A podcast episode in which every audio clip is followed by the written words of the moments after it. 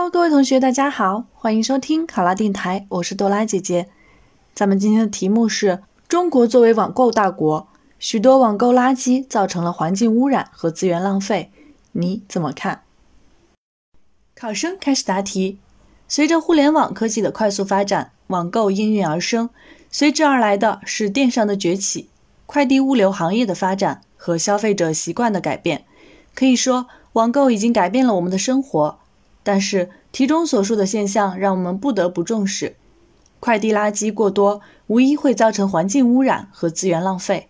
而这些快递垃圾产生的原因，我认为有以下几点：一是快递包装材料的不环保，商家出于成本考虑，多选择塑料袋和胶带等较为便宜的材料，但是这些材料无法循环使用，只能焚烧或填埋，造成环境污染。二是商品过度包装，由于快递公司野蛮分拣，商家为了保证运输安全，或者为了吸引顾客，造成很多产品过度包装重复，间接造成了资源浪费。三是一些消费者不理性消费，随着网购的便利，许多消费者不愿出门购买商品，在网上购买过多零碎小物，导致只需跑一次超市的物品被分至多个快递运输。增加快递垃圾量，或者由于面子作祟，愿意购买一些包装华丽的商品，助长了网购垃圾的增长。因此，我们在积极看待电子商务快速发展给我们生活带来便利的同时，要重视治好网购垃圾，共同探寻快递垃圾围城的破解之道。第一，做好包装材料的减法。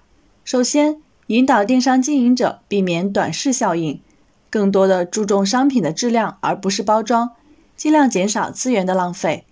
其次，引导消费者理性消费，购买真正需要的商品，减少浪费。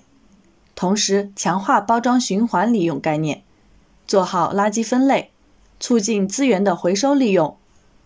第二，做好技术手段升级的加法，探索推广新型材料，为新型材料的研发推广。倾斜资金和人力物力，让技术成为推动网购材料环保化。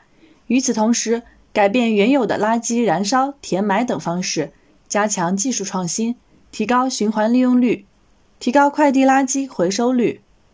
第三，让快递绿起来，推行共享快递盒，收货人签收后，快递员将箱子回收、循环使用，政府出台相关政策补贴。助力快递行业积极改革，同时，快递企业可与商家合作，通过给客户换取积分等方式，引导客户正确的处理快递，形成回收纸盒的逆向物流模式。